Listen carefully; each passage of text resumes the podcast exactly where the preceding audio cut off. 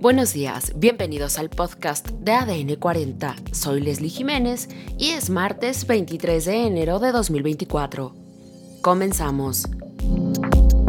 Crisis de agua impacta al Estado de México y a la capital del país.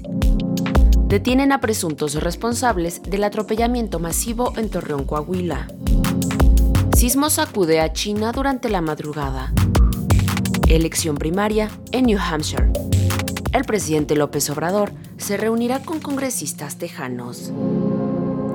Pero antes, en nuestro tema principal, ¿qué hará Estados Unidos con los temas migratorios y de crimen organizado en México?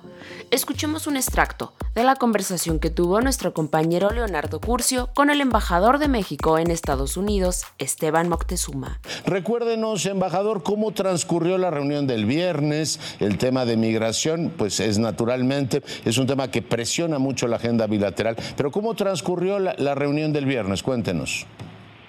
Pues mira, eh, Leonardo, eh, esta reunión del viernes fue precisamente una reunión que a mí me da mucho gusto de, continuidad y de seguimiento de pues muchísimas conversaciones que tenemos regularmente los dos gobiernos, pero en particular de la del 27 de diciembre. Tú recordarás que el secretario Blinken, Alejandro Mayorkas y Elizabeth Sherwood fueron a México el 27 de diciembre, tuvieron una reunión con el señor presidente, tuvieron una reunión en donde estaban también los secretarios que vinieron encabezados por la canciller Alicia Bárcena aquí a Washington. Entonces, el hecho de que se vea claramente cómo eh, este diálogo es permanente, tiene continuidad, tiene seguimiento, creo que es muy importante. No, no es que en un momento dado nos a analizar eh, el tema migratorio, sino que es una conversación, me atrevo a decir, permanente.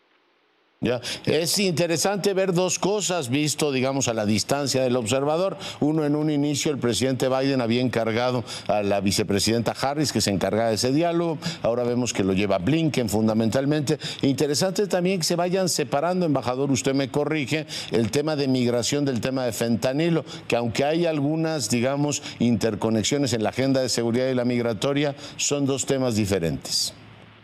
Así es, eh, lo, acabas de decir correctamente, son dos temas totalmente distintos eh, y por eso se tiene que abordar eh, de manera separada. Cuéntenos cuáles fueron los acuerdos. Entiendo que va a haber visitas conjuntas a, en este caso, América Central y tratar de darle al problema migratorio un enfoque más amplio que el simple bilateral. Embajador. Así es. Yo creo que lo más importante es que ya se logró eh, definir de manera muy clara que el fenómeno migratorio no es un fenómeno que eh, se concentre y que nazca en la frontera norte de México y en la sur de Estados Unidos. El, tema migratorio, pues en el caso del continente americano, nace desde Sudamérica. Eh, estamos viendo flujos importantes de personas que atraviesa la frontera colombiana y panameña, allá en lo que llaman eh, la... y por otra parte también... Que por cierto, pues, va, a haber una delegación conjunta que visite esa zona, entiendo, ¿no? Producto de esta reunión que tuvieron el viernes. Eh, así es, eh, es una zona que, que se va a recorrer, se va a visitar. Y, y otra cosa es que nos, el diálogo no se restringe solamente a México y Estados Unidos, sino que también se está incluyendo a los otros países eh, por donde sucede el fenómeno migratorio, eh, que precisamente es desde Sudamérica, Centroamérica y todo ese flujo que llega a México, porque todos tenemos que hacer un esfuerzo conjunto en afrontar este problema. Ya. Eh, ¿Se incorporaron de alguna manera en la reunión que tuvieron el viernes los acuerdos que el presidente estableció, el presidente de México, López Obrador, con los integrantes de la reunión de Palenque, donde muchos de los países expulsores se dieron cita en México y plantearon también sus puntos, embajador? Bueno, eh, de hecho, eh, la reunión de Palenque muestra precisamente el interés que tienen eh, los países en que eh, se dé un enfoque regional a este tema, porque la solución también tiene que tener un enfoque regional y no solo en materia, digamos, sola, exclusivamente migratoria, sino que buena parte de la, de la raíz, de la causa de la migración, es precisamente la falta de oportunidades, la falta de desarrollo y entonces una política para el desarrollo de la región es sumamente importante y México ha trabajado muy fuerte en ello. De hecho, eh, pues hay dos programas, Sembrando Vida y Jóvenes Construyendo el Futuro, que ya se han, eh, por decirlo así, exportado a Honduras, a eh, Guatemala, El Salvador y ya se empezó también a incorporar a otros cuatro países eh, de Centroamérica. Además, para disminuir las afectaciones por la reducción de agua en municipios del Estado de México, la dependencia estatal impulsa acciones para combatir esta escasez, que está afectando a 420 mil personas de 16 municipios de la entidad. Martí Batres, jefe de gobierno de la Ciudad de México, aseguró que la capital del país se ha preparado de manera conjunta con diversas instituciones en el desarrollo de un plan de acciones, inversiones y actividades para la población que se puede ver afectada. Por otro lado, un grupo de aficionados de Rayados fue atropellado afuera del Estadio Corona en Torreón, Coahuila, tras el encuentro entre Monterrey contra el Santos Laguna. Hasta el momento se reportan siete lesionados y una mujer fallecida. Al mediodía de este lunes, las autoridades de la Fiscalía confirmaron que hay al menos seis personas presentadas por estos hechos, dos de ellos en calidad de detenidos, uno probable conductor de la unidad con la que fueron atropellados.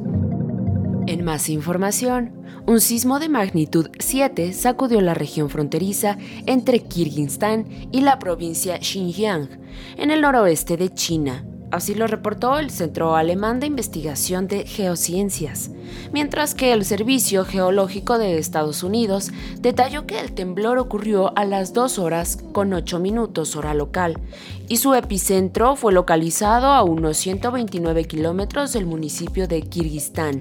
En redes sociales se puede observar diversos videos en los que se muestra un movimiento repentino y brusco en algunos lugares de China.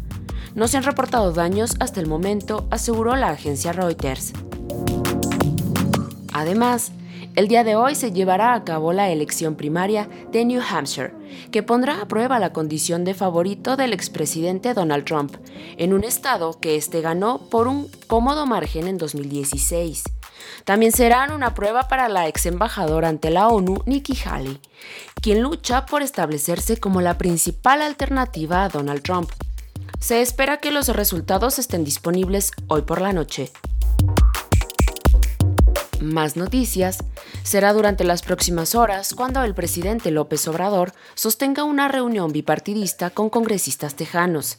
Así lo informó el propio presidente durante su conferencia matutina del día de ayer. La reunión se da en medio de una crisis migratoria que aqueja a los dos países. En noticias internacionales, Ecuador incauta cifra récord de 22 toneladas de cocaína. Según autoridades, la droga probablemente iba a ser transportada a través de Asia, Europa y América. El decomiso ocurre dos semanas después de la declaración de un conflicto armado interno contra el crimen organizado. Y en los espectáculos, la Fiscalía de París ha desestimado la denuncia de agresión sexual presentada por la actriz francesa Hélène Dara contra Gérard Depardieu, citado el Estatuto de Limitaciones como motivo. Hélène Dara había acusado a la estrella de cine de 75 años de agresión en el set de la película Disco en 2007, lo que desató una serie de acusaciones similares de otras mujeres. Esto fue todo por hoy en el podcast de ADN 40. Soy Leslie Jiménez y recuerda seguir a ADN 40 en Spotify, Apple o tu plataforma de audio favorita.